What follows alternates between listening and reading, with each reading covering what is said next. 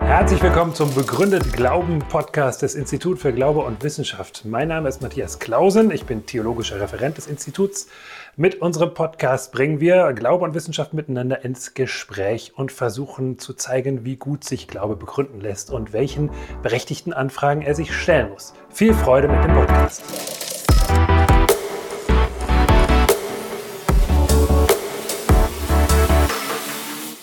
Ja, ich wünsche Ihnen einen guten Abend und äh, freue mich, dass doch einige gekommen sind, auch sogar einige, die am letzten Mittwoch dabei waren, als wir uns mit Dostoevsky beschäftigt haben. Da wir jetzt so weit auseinander sitzen müssen, möchte ich Sie auf meinen Schlips hinweisen. Das können Sie möglicherweise nicht von hinten sehen, aber hier ist ein Löwenkopf. Das hat mir mal ein amerikanischer Freund geschenkt, das soll Aslan darstellen. Der Löwe Aslan aus den Narnia-Geschichten. Bei den Filmen von Narnia, vielleicht haben Sie ja einen gesehen, der erste, der König von Narnia, da erfährt man ja etwas über dieses Land. Ist ja ursprünglich galt das als Kinderbuch, später dann als Fantasy-Literatur. Und da wurde gesagt, das Besondere in Narnia ist, dass es da immer Winter ist, aber nie Weihnachten. Das ist schon furchtbar für Kinder. Immer Winter, aber nie Weihnachten.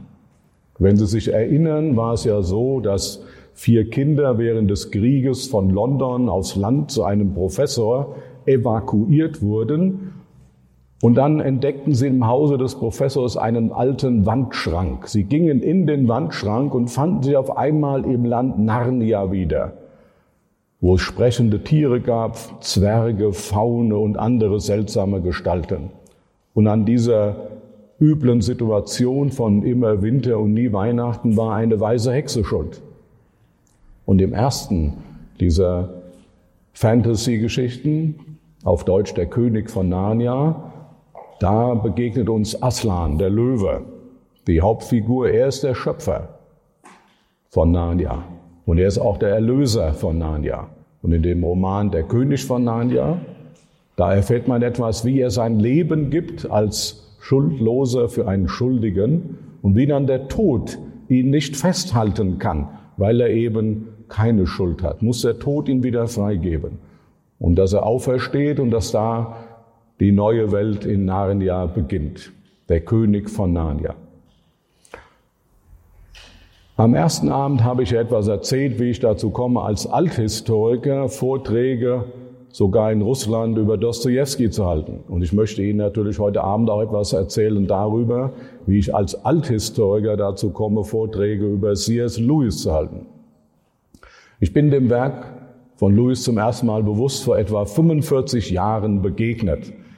Da hatte ich einige Stunden in Regensburg und bin da ein, nach meiner Gewohnheit in eine Buchhandlung gegangen dort in die Abteilung für Philosophie. Und da war da so eine ganz lange Reihe Bände, so kleine Bände von dem katholischen Philosophen Josef Pieper, den ich bis dahin noch nicht kannte. Es waren kleine Büchlein über Klugheit, Tapferkeit, Gerechtigkeit, Glaube, Liebe, Hoffnung. Ich fand das sehr interessant und habe dann auch, wie es meiner Gewohnheit schon mal entspricht, eine ganze Reihe Bücher, wie sagen alle, aber doch sehr viele gekauft und es dann zu Hause gelesen. Und da habe ich entdeckt, dass er hier zunächst einmal die Kardinaltugenden vorstellt. Die Kardinaltugenden, die genannt werden nach Cardo, die Eingangstür, die also helfen soll, wenn man sie hält, diese Kardinaltugenden, dass das Leben gelingt. Erste Tugend, die Klugheit, dass man die Welt so sieht, wie sie ist. Das ist Klugheit dass man die Welt so sieht, wie sie ist. Zweite Tugend, Gerechtigkeit, dass man so lebt, wie es der Welt, wie sie ist, entspricht, gerecht und richtig. Dann kommt als drittes die Tugend der Tapferkeit. Das ist ein bisschen überraschend. Das hängt damit zusammen, dass es Widerstände gibt von innen und außen. Dass es nicht immer ganz einfach ist, das Richtige zu tun.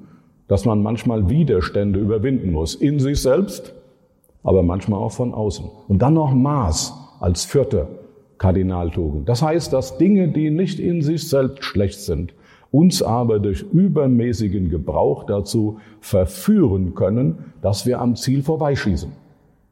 Klugheit, Gerechtigkeit, Tapferkeit, Maß, die Kardinaltugenden. Und dann Glaube, Liebe, Hoffnung, die theologischen Tugenden. Ich habe das damals gelesen, weil Pieper eine Darstellung gibt, was das Abendland über diese Begriffe gedacht hat. Und mein Eindruck war, dass er vor allen Dingen vier Autoren zitiert. Platon, Augustin, Thomas von Aquin, C.S. Lewis. Die ersten drei hatte ich schon mal gehört. Der vierte war mir unbekannt, obwohl es so ist, dass ich bereits zwei Bücher von Lewis im Bücherschrank hatte, die hatte mir jemand geschenkt, aber wie Sie alle wissen, Bücher können warten, bis sie irgendwann mal aufgeschlagen und gelesen werden. Ich hatte also zwei Bücher von Louis zu Hause. Das eine war das Buch über den Schmerz und das andere war das Buch Dienstanweisungen an einen Unterteufel.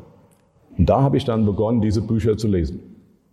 Einige Jahre später, im Herbst 1979, habe ich mit meiner Frau gemeinsam die Chronicles of Narnia gelesen, auf Englisch. Also sie hat erstmal den Band gelesen und mir dann erklärt, was drin steht, damit ich das auch schneller begreife. Und der siebte Band war The Last Battle. Und sie hat mir damals als Summe ihrer Lektüre gesagt, also wenn man das Buch liest, kann ich nur sagen, ich habe keine Angst vor dem Sterben und freue mich auf die neue Welt Gottes mit Jesus Christus. Das war nicht irgendwie eine Art Todesahnung, die sie gehabt hätte, sondern wenn Sie das Buch mal lesen, werden Sie merken, warum man so Gedanken haben kann, wenn man dieses Buch liest, The Last Battle. Und das war damals unmittelbar vor einer Fahrt in die DDR. Ich bin damals regelmäßig in die DDR gefahren und habe dort Vorträge gehalten. Ich stand nie auf der Rednerliste. Es war also immer undercover, wie man heute sagen würde und habe damals im November 79 zum Beispiel in Halle an der Saale einen Vortrag auf einer Jugendkonferenz vor über 100 Jugendlichen gehalten, aber nicht als Redner, sondern man hat den Leuten gesagt, wir haben heute einen Gast, der hat eine ganz weite Reise hinter sich. Und das war weit, von Westdeutschland nach Ostdeutschland. Also von Ost nach Westdeutschland war die Reise allerdings noch weiter. Aber die war auch weit. Und da hat man gesagt, weil er so eine weite Reise hinter sich hat, darf er ein etwas längeres Grußwort halten. Und da habe ich die Gruppe vor mir 45 Minuten lang gegrüßt. Das war also das Grußwort. Und daher hat einer eine Frage gestellt und im Einverständnis mit den Veranstaltern habe ich die auch kurz und knapp in 45 Minuten beantwortet. Das ist aber keine Drohung. Falls Sie nachher eine Frage an mich haben, werde ich euch versuchen, das kurz und knapp zu machen. Jedenfalls auf dem Rückweg dieser Reise, ich war dort mit meiner Frau und unserem Sohn, auf dem Rückweg bereits im westlichen Teil Deutschlands, in Uelzen, hatten wir einen sehr schweren Verkehrsunfall, den ich als einziger überlebt habe. Meine Frau und unser Sohn sind nicht mehr aus dem Auto lebend, also haben das nicht überlebt. Und da hat dann dieser Satz meiner Frau natürlich eine Wirkung auf mich entfaltet. Ich habe keine Angst vor dem Sterben, ich freue mich auf die neue Welt Gottes mit Jesus Christus. Aber damals war in Hannover im Krankenhaus ein Freund, der mich besucht hat, gebeten, mir diesen siebten Band mal vorzulesen. Ich hatte ihn noch nicht gelesen. Und das war damals das einzige von den sieben Büchern, das es bereits auf Deutsch gab und hat mir den Band sieben vorgelesen. Und spätestens da habe ich begonnen, mich sehr intensiv mit C.S. Lewis zu beschäftigen. C.S. Lewis selber hatte nach einer dreijährigen Ehe seine Frau durch Krebs verloren und hat darüber auch ein Buch geschrieben, seine Gedanken nach dem Tod seiner Frau zusammengefasst über die Trauer. Dieses erste Buch, was ich schon von ihm kannte, über den Schmerz, war ein Buch, was er 20 Jahre, über 20 Jahre vorher geschrieben hatte, wo er darüber nachgedacht hat, wie ist das intellektuell zu sehen mit der Liebe Gottes und dem Leiden der Welt. Jetzt aber war er unmittelbar betroffen von dem Tod seiner Frau und schrieb über die Trauer. Und ich habe mich dann anschließend sehr intensiv mit den Werken von C.S. Lewis beschäftigt. Und äh, da hat eben mir auch mal jemand einen Schlips äh, geschenkt, damit ich, falls ich mal Vorträge halte, auch den passenden Schlips äh, zum Vortrag habe. Und deshalb habe ich heute diesen Schlips mit Aslan dabei. Zunächst einmal möchte ich Ihnen ganz kurz etwas über das Leben von C.S. Lewis schildern. Der Geburtstag wurde ja schon eben genannt. C.S. Lewis ist geboren, wurde geboren am 29. November 1898 in Belfast. Er hat in Oxford studiert, war vorher auf Privatschulen und wurde auch von einem Privatlehrer dann auf das Studium oder auf die Aufnahmeprüfung in Oxford vorbereitet. Und er schreibt später mal in einem seiner Aufsätze, dass er zwar aus einem Elternhaus kam, wo vor allen Dingen die Mutter durchaus christlich war und einer christlichen Erziehung interessiert war, aber er hat dann, noch bevor er zu diesem Privatlehrer kam, den Glauben völlig abgelegt. Er war ein Atheist geworden. Der Privatlehrer war auch Atheist. Und da schreibt Louis, mancher wird vielleicht denken, ich war Christ, komme zu einem atheistischen Privatlehrer und der sorgt dafür, dass ich anschließend als Atheist zur Universität gehe. Und da sagt er, nein, so war es nicht. Ich war bereits Atheist.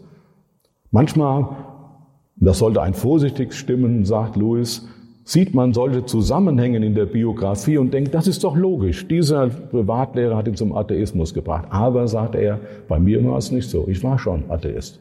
Er hat dann die Prüfung bestanden. Manche behaupten, Louis wohl selber hat das auch gedacht, er hat sie vor allen Dingen deshalb bestehen können, weil wegen des Krieges die Mathematikprüfungen ausfielen. Und das war nicht so seine Stärke. Aber er hat es bestanden, hat an Oxford studiert und hat in drei Fächern mit Prädikat abgeschlossen. In antiker Philosophie, antiker Philologie und auch in englischer Literatur. Und er wollte eigentlich Professor werden für antike Philosophie. Aber wie das so ist, es war keine Stelle frei. Und dann muss man schon mal nehmen, was man bekommt. Sein Privatlehrer hatte übrigens seinem Vater, also den Sohn da kennengelernt hatte, geschrieben, das Einzige, was sie aus ihm machen können, ist einen Gelehrten. So nach dem Motto, der taugt eigentlich für gar nichts, außer dass er vielleicht ein Gelehrter wird. Das könnte er schaffen. Er hat also die Originalschriften auf Griechisch und Latein gelesen, hat viel englische Literatur gelesen. Und das war seine Welt, die Welt der Literatur. Und 1925 wurde an einer, äh, einem, einem College, Magdalen College, wurde angeboten, äh, bekam er die Stelle eines Tutors, Fellow, wir würden vielleicht Dozent sagen, für englische Literatur. Und das hat er angenommen. Das war eigentlich nicht das, was er wollte, aber das hat er angenommen. 1925 war auch ein sehr berühmter College, von daher war er und auch sein Vater sehr stolz. Seine Mutter war übrigens verstorben, als er neun Jahre alt war. Im gleichen Jahr, 1925, ist er erstmals Tolkien begegnet, John Tolkien, J.R.R. Tolkien. Tolkien war Professor für Philologie, für englische Sprache. Und äh, Louis schreibt später einmal, in meinem Elternhaus hatte man mich vor den Katholiken gewarnt und an der Universität hatte man mich vor den Philologen gewarnt.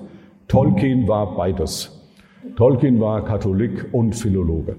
Aber die beiden haben sich von Anfang an sehr gut verstanden. Das lag daran, dass beide ein hohes Interesse an alten nordischen Sprachen hatten und nordischen Sagen und Mythen. Die haben sich zum Beispiel dann regelmäßig getroffen, einmal in der Woche, um sich Altfinnisch beizubringen. Wer von uns würde das freiwillig machen? Also die haben sich da abends Altfinnisch, haben auch mit anderen noch äh, kooperiert und sich Sagen und Mythen erzählt. Und durch Tolkien, durch ein Gespräch mit Tolkien, ist Louis dann Christ geworden. Und zwar im Jahre 31. Tolkien schreibt darüber ausführlich in, ein, in seinem Tagebuch. Es war noch ein dritter Professor dabei. Und so hat Louis äh, zu den beiden gesagt, also im Christentum ist ja das Zentrum, dass Jesus stirbt und am dritten Tage aufersteht. Und das ist ja ein Mythos, den wir in vielen Religionen finden, den sterbenden und auferstehenden Gott, manchmal tatsächlich am dritten Tage. Und Louis hat gesagt, das so ordne ich auch den christlichen Glauben ein, der sterbende und auferstehende Gott. Und da hat Tolkien gesagt, na ja, also erstens, wenn es in vielen Überlieferungen so einen Mythos gibt, also man nannte dann Baldur, Osiris, Adonis, Herakles, also es gibt das hat auch Louis gewusst, das gibt es ja überall.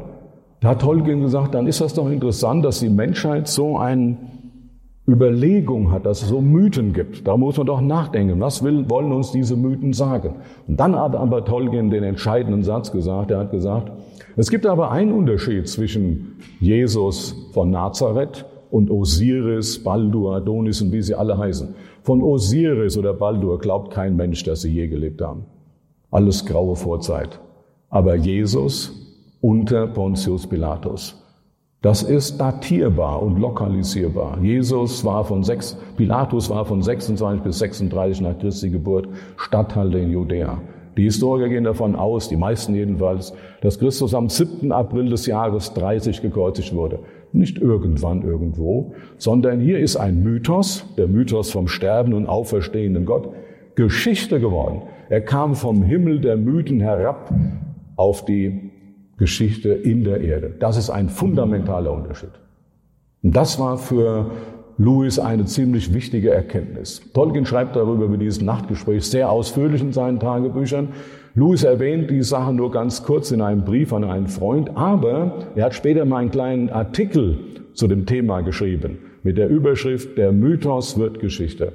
Er sagt, eigentlich ist ein Mythos, der sterbende und auferstehende Gott.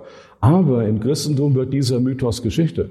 Nicht irgendwann, irgendwo, irgendwie. Er findet statt zur Zeit des Pontius Pilatus. Jesus ist datierbar und lokalisierbar. Das ist der unglaubliche Unterschied. Das ist immer noch ein Mythos, sagt Louis, weil es ist eine Geschichte, die kann jeder verstehen. Also die Geschichte von Jesus, seinem Tod und seiner Auferstehung, die versteht jedes Kind, so Louis, und jeder Professor. Jeder kann die Geschichte verstehen. Und das Ungeheure an der Geschichte ist, dass sie stattgefunden hat. Das ist das eigentlich Unglaubliche. Die Geschichte von Jesus hat stattgefunden. Vom sterbenden und auferstehenden Gott. Vor einigen Jahren hat der Wiener Kardinal Schönborn ein Buch zum Thema Weihnachten herausgebracht und der Intertitel war Der Mythos wird Wirklichkeit. Da war mir gleich klar, er zitiert Louis und es wird Sie nicht überraschen, er tut es wirklich. Der Mythos wird Wirklichkeit. Eine ganz zentrale Aussage des christlichen Glaubens. Und Louis hat immer wieder versucht, mit Bildern und Beispielen Grundlagen des christlichen Glaubens seinen Hörern und Lesern nahezubringen, da er selber erst im Alter von über 30 Jahren Christ geworden war. Also eine der schönsten Geschichten, die, ich, äh, da, die mir jetzt gerade einfallen, ist die, dass er einmal sagt, wenn wir davon hören, dass Karl Fritz auf den Fuß tritt und Peter vergibt Karl, dann sagen wir, Peter ist nicht richtig im Kopf. Denn hat damit gar nichts. Wenn Karl äh, hätte und Fritz auf den Fuß tritt, muss er Fritz vergeben, nicht dem Peter. Aber so hat Jesus gehandelt, schreibt Louis. Jesus hat Menschen vergeben, die ihm gar nichts getan haben. Das hat er deshalb getan, weil er sich für den gehalten hat, der am meisten betroffen ist. Von jeder Sünde ist Gott am meisten betroffen.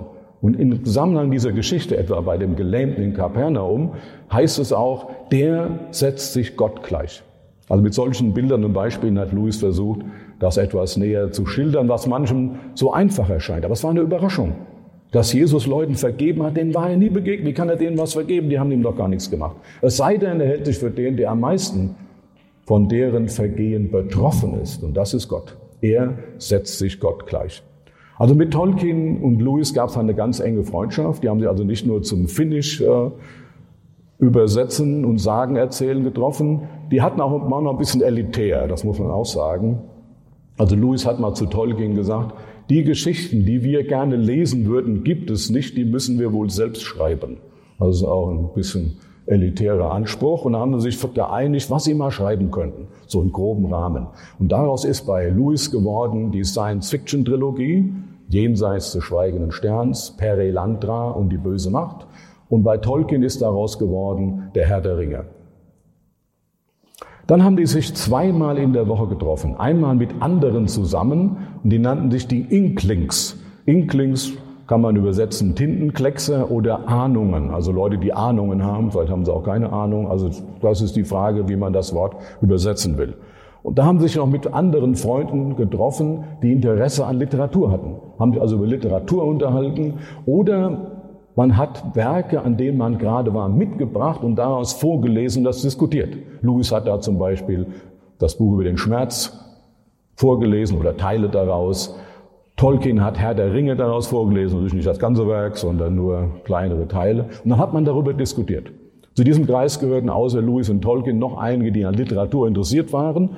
Äh, am berühmtesten ist möglicherweise Charles Williams, von dem es auch äh, Sachen auf Deutsch gibt.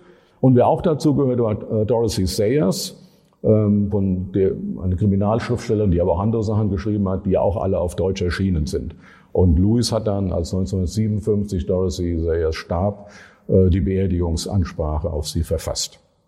Das waren die Inklings.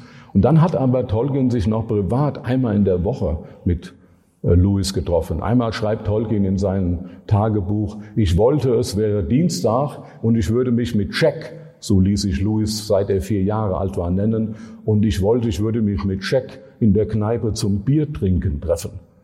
Ja, also was sollen wir davon halten? Treffen sich die Dozenten und Professoren dienstags morgen schon zum Bier trinken. Ich habe später herausgefunden, dass beide am Dienstag keine universitären Veranstaltungen hatten. Also von daher konnten sie sich ganz ihrem Guinness oder was sie da immer getrunken haben hingeben. In, dann in der, das war so in den 30er Jahren. Und in den 30er Jahren hat Lewis auch äh, Werke verfasst, äh, die heute noch Gültigkeit haben in der englischen Literaturwissenschaft. Das berühmteste Buch von Name heißt The Allegory of Love. Das ist ein Buch, in dem die mittelalterliche Liebesdichtung dargestellt wird. Vor kurzem, vor ganz wenigen Jahren, gab es übrigens im ZDF eine Krimiserie, die hieß Louis. Und wenn man dann den Untertitel las, hieß es der Oxford-Krimi. Da denkt man, na, kommt hier C.S. Lewis vor oder was? Und äh, der hat an sich nichts direkt mit C.S. Lewis zu tun, aber in drei der 33 Krimis kommen tatsächlich die Inklings vor. Und zwar in einem kann man es schon ahnen, wenn man den Titel liest. Einer der Krimis heißt auf Englisch The Allegory of Love. Also der Autor dieses Krimis kannte die wichtigste wissenschaftliche Schrift von C.S. Lewis, The Allegory of Love.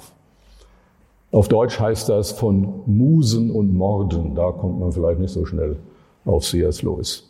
Und da geht es um einen Fantasy-Schriftsteller und da geht es auch um das Lokal, wo sich Tolkien und seine Freunde getroffen haben. The Eagle and the Child. Da gibt es dann auch Filmaufnahmen, die wollen dann neue Inklingsgruppe gründen.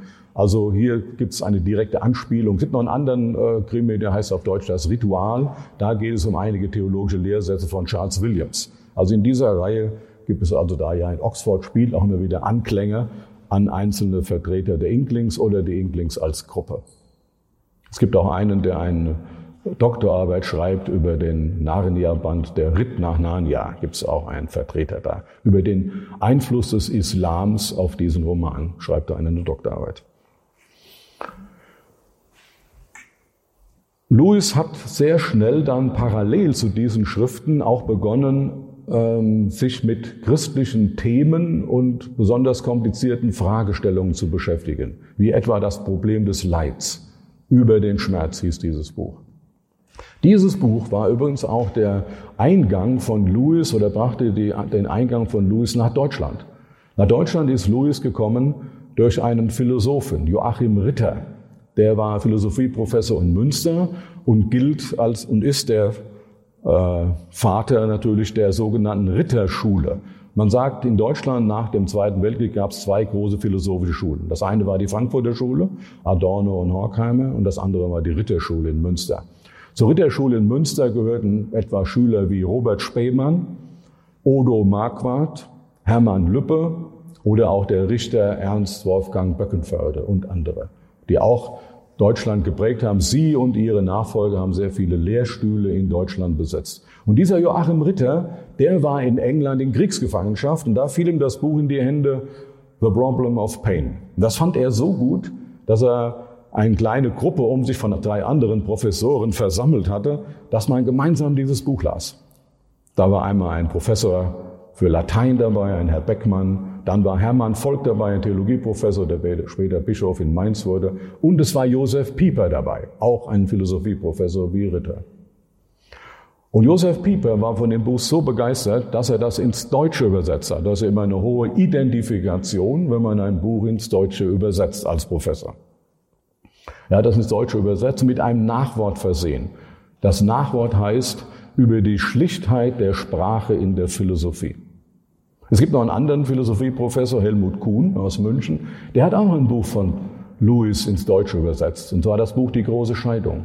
Und hat auch ein Nachwort geschrieben. Und beide, Pieper und Kuhn, haben im Nachwort einen Vergleich zwischen Lewis und Platon jeweils hergestellt über die Schlichtheit der Sprache in der Philosophie. Ein Buch, was auch eine große Wirkung auch bis in die Philosophie hinein hatte, war das Buch Wunder. Also Louis hat der Frage gewidmet, sind Wunder denkbar? Also er empfand, da er selber erst mit über 30 Christ geworden ist und eben jetzt an der Universität lehrte, dass er sich der geistigen Auseinandersetzung im Zusammenhang mit dem christlichen Glauben stellen sollte. Und er sah als ganz große Probleme, was ja bis heute sind, die Theodizee-Frage, also das Problem des Bösen und des Leidens, und auf der anderen Seite die Wunderfrage kann Gott Wunder tun. Und er hat das Wunderbuch unter ein Motto oder einen Satz von Aristoteles gestellt, wer Erfolg haben will im Leben, muss die richtigen vorbereitenden Fragen stellen. Also er hat nicht diskutiert, ob das ein oder andere Wunder, was irgendwo überliefert wird, geschehen ist oder nicht, sondern hat sich die generelle Frage gestellt, wie wahrscheinlich ist es, dass es überhaupt Wunder gibt? Also wenn es einen Gott gibt, kann es dann Wunder geben. Und die These, die Joseph Pieper und andere dann aufgenommen haben, lautete bei C.S. Lewis so, wenn es einen Gott gibt, also der die Welt geschaffen hat, der etwas will, dann gibt es keine Sicherheit gegen Wunder. Das könnte man sagen, ist britisches Understatement. Also er hat nicht gesagt, wenn es einen Gott gibt, gibt es natürlich Wunder. Er hat gesagt, dann gibt es keine Sicherheit dagegen. Und Josef Pieper hat das in einem seiner Werke auch nochmal so übertragen, wenn es einen Gott gibt, dann gibt es keine Sicherheit gegen Offenbarung. Wenn es einen Gott gibt, kann er sich offenbaren. Wer will das ausschließen? Robert Spemann hat dann später geschrieben, wenn wir uns die Welt, in der wir leben, als Schöpfung denken, dann können wir auch denken, dass Gott Tote auferweckt. Dann brauchen wir auch keine, dann haben wir auch keine Probleme mit der Auferstehung Jesu von den Toten. Nur wenn wir denken, die Welt ist nicht Schöpfung eines Gottes, sondern die Welt ist also das Produkt blinder, geistloser Materie, dann haben wir durch Probleme mit der Auferstehung. Sonst nicht. So Robert Spemann, der übrigens auch einmal geschrieben hat, dass für ihn eines der wichtigsten Bücher seines Lebens ein Buch von Lewis war. Die Abschaffung des Menschen. Die Abschaffung des Menschen sind drei Vorträge von Lewis, ähm, wo er einen Gedanken darstellt, den er auch in einem Roman dargestellt hat, nämlich in dem Roman Die böse Macht. Das ist der dritte Teil der Science-Fiction-Trilogie. Jenseits des schweigenden Sterns, Peri Landra, Die böse Macht. Diese Werke sind zunächst in Deutschland etwa bei Rowold erschienen und Rowold hat damals bei Perilandra als Untertitel gesetzt, der Sündenfall findet nicht statt. Weil in Perilandra wird eine Welt geschildert, wo auch der Sündenfall versucht wird, aber er findet nicht statt. Wenn man das liest, kann man ungefähr sehen, warum er bei uns stattgefunden hat. Also da hat er eben nicht stattgefunden. Und dann die böse Macht, die spielt wieder auf der Erde. Ende der 70er Jahre gab es im amerikanischen Kongress eine Anhörung zum Thema Gentechnologie. Und da hat einer der Professoren, der da geladen war, zu den Abgeordneten gesagt, ich würde Ihnen Folgendes empfehlen. In den nächsten drei Tagen lesen Sie keine Zeitung, hören kein Radio und sehen kein Fernsehen. Lesen Sie den Roman Die böse Macht von C.S. Lewis. Dann wissen Sie, was auf Sie zukommt. Übrigens hat schon Ende der 40er Jahre Time Magazine in den USA ein Titelbild, ein Heft herausgebracht mit dem Titelbild äh, C.S. Lewis und draufgeschrieben, der einflussreichste christliche Denker des 20. Jahrhunderts. Das Buch von, was Helmut Kuhn übersetzt hat, Die große Scheidung, ist eine Traumgeschichte zwischen Himmel und Hölle. Und da haben wir zwei Themen, die für Lewis sehr wichtig sind. Himmel und Hölle. Zunächst die Frage nach der Hölle. Das ist das, wo die meisten ja eher vermeiden würden, darüber zu reden, weil man sagt, das ist eine üble Sache. Auch gerade wenn man über Gott denkt, dass er Menschen in die Hölle schickt. Die zwei Gedanken aus dem Buch, die viele auch Philosophen interessant war, fanden zu diskutieren, von Louis lauten erstens, der Riegel zur Hölle sitzt innen. Der Riegel zur Hölle sitzt innen. Das hängt damit zusammen, dass Louis, der sich sehr viel mit der Frage nach dem Himmel beschäftigt hat, ähm, dass er der Meinung war, so wie es in der Offenbarung 21 steht, der Himmel ist die neue Welt Gottes ohne Leid, ohne Tod, ohne Bitterkeit. Und jeder, der möchte, kommt hinein. Wer aber weiter Leid, Tod und Bitterkeit verbreiten will, kommt nicht hinein. Das geht gar nicht. Nicht so, dass Gott also sagen wird, du darfst hier nicht rein, sondern selbstverständlich darfst du rein. Aber diese Dinge kannst du hier nicht machen, weil Himmel ist Freude. Hier herrscht nur die Freude. Und wenn du das nicht möchtest, wenn du anderen die Freude nicht gönnst, wenn du anderen die Freude vermiesen willst, ja, wenn du Leid, Tod und Hass stören willst, kommst du hier nicht rein. Der Riegel zur Hölle sitzt innen. Und das Zweite, was er da auch noch schrieb als Satz ist, die Hölle hat kein Vetorecht über den Himmel. Gott hat die Verheißung gegeben, es wird einmal eine neue Welt Gottes geben. Ohne Leid, ohne Tod, in der Freude herrschen wird. Das ist das Ziel. Dafür sind wir alle geschaffen. Das war etwas, wovon Louis überzeugt war. Wir sind alle geschaffen für den Himmel. Die Hölle ist nicht das, wofür wir geschaffen sind. Aber wir haben uns von Gott entfernt. Und das kann man ja in unserer Umgebung, jeden Tag in der Zeitung, wenn man Geschichtsbücher liest, sehen, wie es aussieht, wenn Menschen ohne Gott leben, nach ihren eigenen Zielen, Wünschen und Verfügbarkeiten. Aber das ist unser Ziel und Gott will, dass wir hineinkommen. Aber wer nicht hineinkommen will, kann auch nicht sagen, es darf gar keinen Himmel geben, weil ich da nicht hinein darf. Doch, jeder darf hinein. Das ist also ein sehr wichtiger Punkt zwischen Himmel und Hölle. Louis war davon überzeugt, und das war auch etwas, was ihn dazu gebracht hat, ähm, sich stärker dem Christentum zuzuwenden, dass wir als Menschen alle eine Sehnsucht nach dem Himmel in uns haben. In dem Buch über den Schmerz heißt das letzte Kapitel der Himmel. Und da sagt er, wenn man über das Leid und den Schmerz nachdenkt, darf man nicht vergessen, dass die Bibel davon durchdrungen ist, dass es eine neue Welt Gottes geben wird.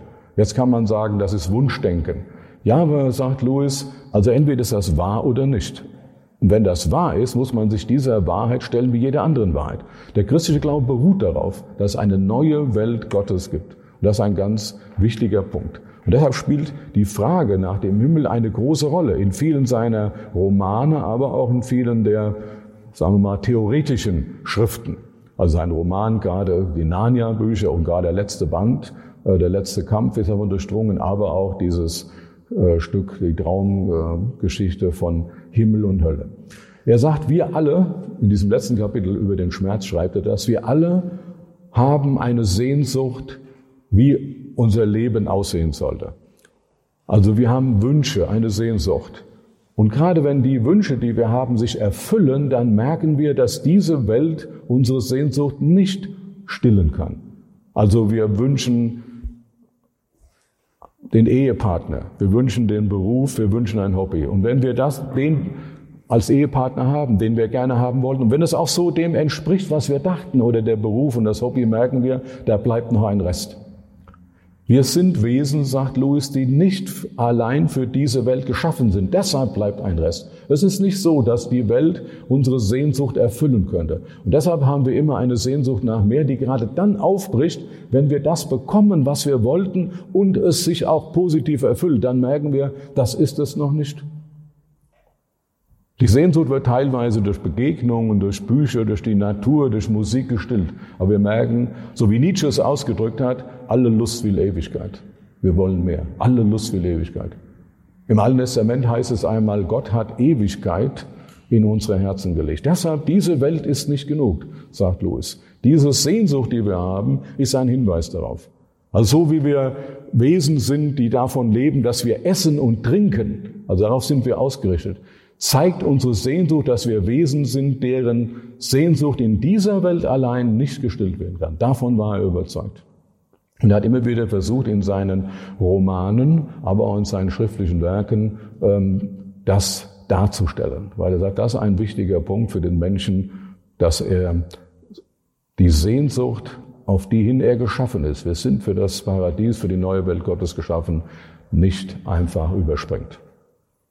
Einen letzten wichtigen Punkt aus seinem Leben möchte ich noch nennen. Und zwar hat er, hat, hat er eingangs ja schon gesagt, war er verheiratet, aber hat sehr spät geheiratet. Er war lange Junggeselle und die Ehe ist zweimal verfilmt worden. Also es gibt ein Buch über diese Ehe. Ähm, das heißt, dieses Buch heißt auf Englisch Shadowlands. Auf Deutsch heißt es Späte Liebe. Und so gibt, es gibt zwei Verfilmungen. Äh, die gibt es auch auf Deutsch. Äh, der erste heißt dann auf Deutsch späte Liebe, der zweite dann Einfachheit halber Shadowlands. Der erste, der späte Liebe heißt, ist in Deutschland äh, nie im Kino gezeigt worden, aber in der ARD und äh, damals dann auch permanent in den dritten Programmen. Späte Liebe. Und dann gab es aber einige Jahre später einen, der auch in den Kinos gezeigt worden ist, Shadowlands. Das hängt sicher damit zusammen, dass bei Shadowlands ähm, Anthony Hopkins den C.S. Lewis gespielt hat. Und Richard Attenborough, ein Oscar-Preisträger, hat die Regie geführt. Von daher war das natürlich ein sehr populärer Film. Die Lewis-Fans haben sich und Vereine haben sich aber beschwert über den Film mit Anthony Hopkins, ähm, weil sie sagten, hier wird ein völlig falsches Bild von Lewis dargestellt. Also Anthony Hopkins hat ja die Gabe, äh, Psychopathen sehr gut darstellen zu können. Und so hat er auch jetzt die Lewis-Rolle etwas angelegt. Und so war Lewis nun nicht würden alle sagen, die ihn kennen. Und hat vor allem sehr viel Humor gehabt, das kann man aus seinen Werken ohne weiteres ersehen, aber nicht in dem Film. Es wurden noch einige Fakten verändert, was sehr bedauerlich ist. Und es wurde vor allen Dingen auch keinerlei philosophisch-theologische Meditation eingebaut in den Film. Im ersten Film schon. In Späte Liebe gibt es eine ganze Reihe Originalpassagen aus seinem Buch über die Trauer. dass wir damit ein, wie er selber damit umgegangen ist, dass seine Frau nach drei Jahren an Krebs verstorben ist. Diese Ehe ist allerdings schon eine gewisse Besonderheit. Also für den, die den Film nicht gesehen haben oder das Buch nicht gelesen haben, müsst ganz gut schildern. Das ist so, das war eine Amerikanerin. C.S. Lewis hat ja schon zitiert, Ende der 40er Jahre in den USA als größter christlicher Denker des 20. Jahrhunderts gefeiert, hatte von Anfang an, das heißt seit den 40er Jahren, möglicherweise seit dem Unterteufel und dann aber von den Narnia-Geschichten her ein enormes Publikum, gerade in den USA. Die Narnia-Geschichten sind übrigens zwischen 50 und 56 erschienen. 1950 erschien der erste, der König von Narnia. Und dann jedes Jahr einer, bis die sieben Bände um waren. Rowling hat ja geschrieben, Harry Potter. Also sie war ganz begeisterte Leserin von Lewis und hat gesagt, Lewis hat sieben geschrieben, da wusste ich, ich muss auch sieben schreiben. Das ist aber natürlich nur eine formale Übereinstimmung. Aber sie war eine begeisterte Leserin, was sie auch immer wieder in Interviews sagt, von den Lewis-Büchern über Narnia. Es gibt zwei Listen übrigens von den Narnia-Büchern. Einmal die Liste, wie er sie geschrieben hat, aber auch eine Liste, wie es eigentlich sich historisch gehört. Weil als vorletzten Band hat er die Entstehung Narnias äh, geschrieben. Und klar, wenn man die Geschichte Narnias lesen will, sollte man mit der Entstehung anfangen und nicht das so kurz. Also man kann aber beides lesen, man kann auch ganz andere Reihenfolgen sich selber ausdenken. Jedenfalls war es so, von Anfang an, also seit Anfang der 50er Jahre, hatte er besonders viele Leser in den USA.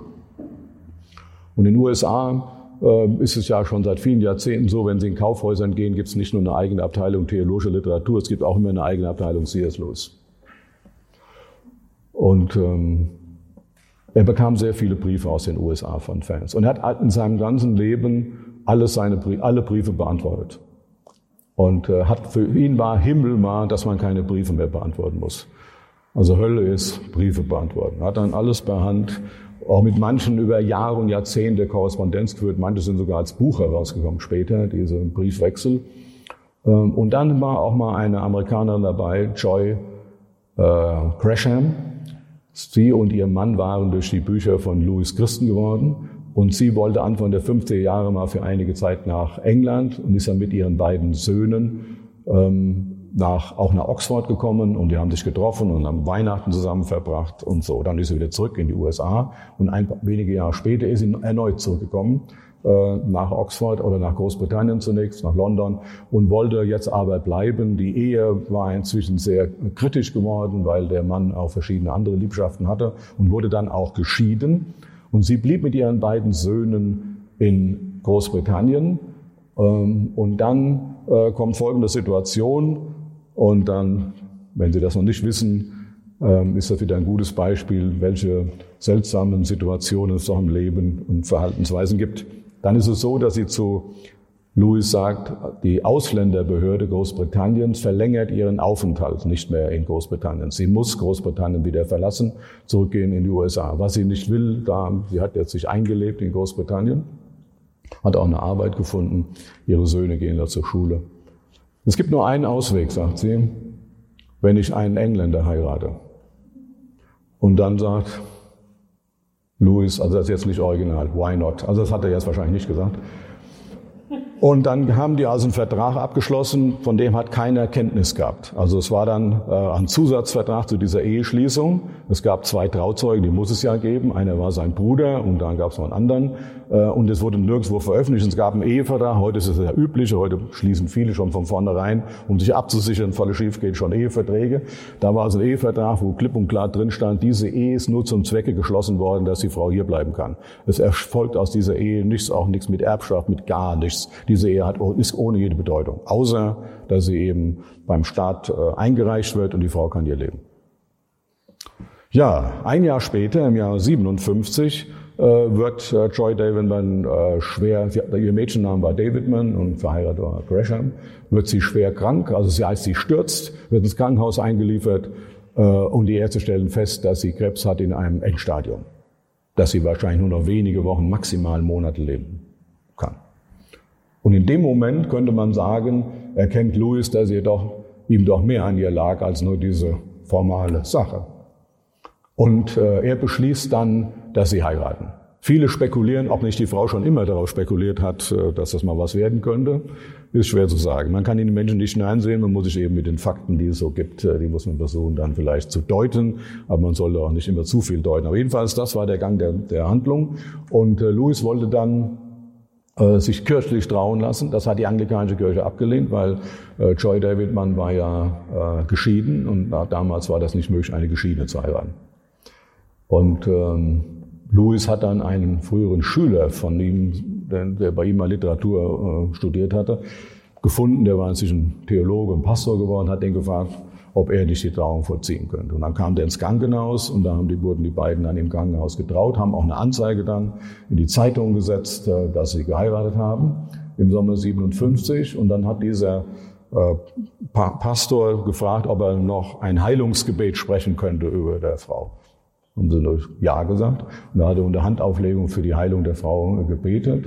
Und dann ist es tatsächlich so gekommen, dass ähm, die, die Krankheit nicht fortgeschritten, nicht weiter fortschritt und dass sie immer besser ging. Und die Ärzte gesagt haben, hat keinen Sinn, dass sie hier ist. Das, also sie kann nach Hause. Und dann ist sie nach Hause, eben in die Wohnung da von Louis gekommen. Und ähm, dann wurde sie so fit, dass sie sogar nicht nur nach Irland gefahren sind, sie waren in Griechenland, also haben sehr viele Dinge gemacht. Das kann man alles schön da in dem Film sehen. Aber drei Jahre später kam dann äh, der Krebs zurück. Und diesmal mit Wucht und diesmal war es dann für immer. Also sie starb dann im Juli 1960. Deshalb hatte ich eingangs auch gesagt, dreijährige Ehe. Formal könnte man sogar sagen vierjährige. Er hat ja im Alter von 58 geheiratet und hat einem Freund geschrieben, es ging ihm jetzt so, wie es äh, in der Geschichte von der Verwandlung des Wassers in Wein in Johannes 2 berichtet wird. Als der Wein am Schluss aufgetragen wird, sagt einer der äh, der Gäste oder der Speisemeister zu, äh, zu, dem Braut, zu dem Bräutigam, den guten Wein hast du dir bis zum Schluss aufgehoben. Und so hat Louis gesagt, so geht es mir auch. Gott hat den guten Wein bis zum Schluss für mich aufgehoben. Also es war eine sehr äh, positive Ehe, die sie geführt haben, was auch diejenigen, die das dann erlebt haben, auch mit so gesehen haben. Also diese Ehe ist eben zweimal verfilmt worden. Bei Anthony Hopkins ist eben das Problem, dass er sich auch an den, dass die Fakten da nicht besonders gut dargestellt werden, dass die Person auch etwas kritisch, könnte man sagen, dargestellt wird. So war er nicht, wie er da rüberkommt und dass es ohne jede philosophisch-theologische ähm, Relevanz beschrieben wird. Im Unterschied zu dem anderen Film später, die beide Filme kann man äh, als DVD äh, auch kaufen.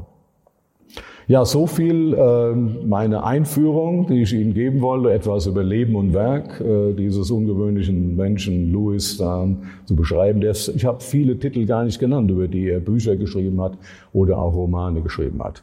Für ihn war immer entscheidend, dass, das, dass der Mensch geschaffen ist für die neue Welt Gottes. Und da beginnt eigentlich das neue Leben. Also in Perelandra unterhalten sich mal zwei Menschen über die neue Welt Gottes und dann sagen die, das ist auch diese Fragen, die wir jetzt bereden, das ist auch eine theologische Disziplin. Und das heißt in der Theologie die Lehre, Eschatologie heißt das. Und was heißt Eschatologie? Eschatologie ist die Lehre von den letzten Dingen. Und da sagt die eine Figur in dem Roman Perelandra, was heißt hier letzte Dinge? Da geht's doch erst los.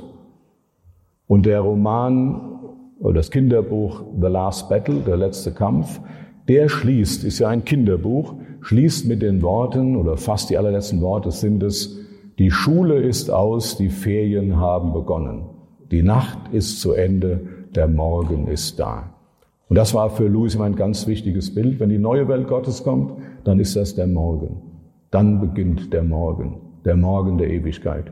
Und dafür sind wir geschaffen. Dann beginnt die Geschichte, die noch keiner gesehen hat und die besser ist als alle Vorangeschichten, vorangehenden Geschichten, die wir hier kennen.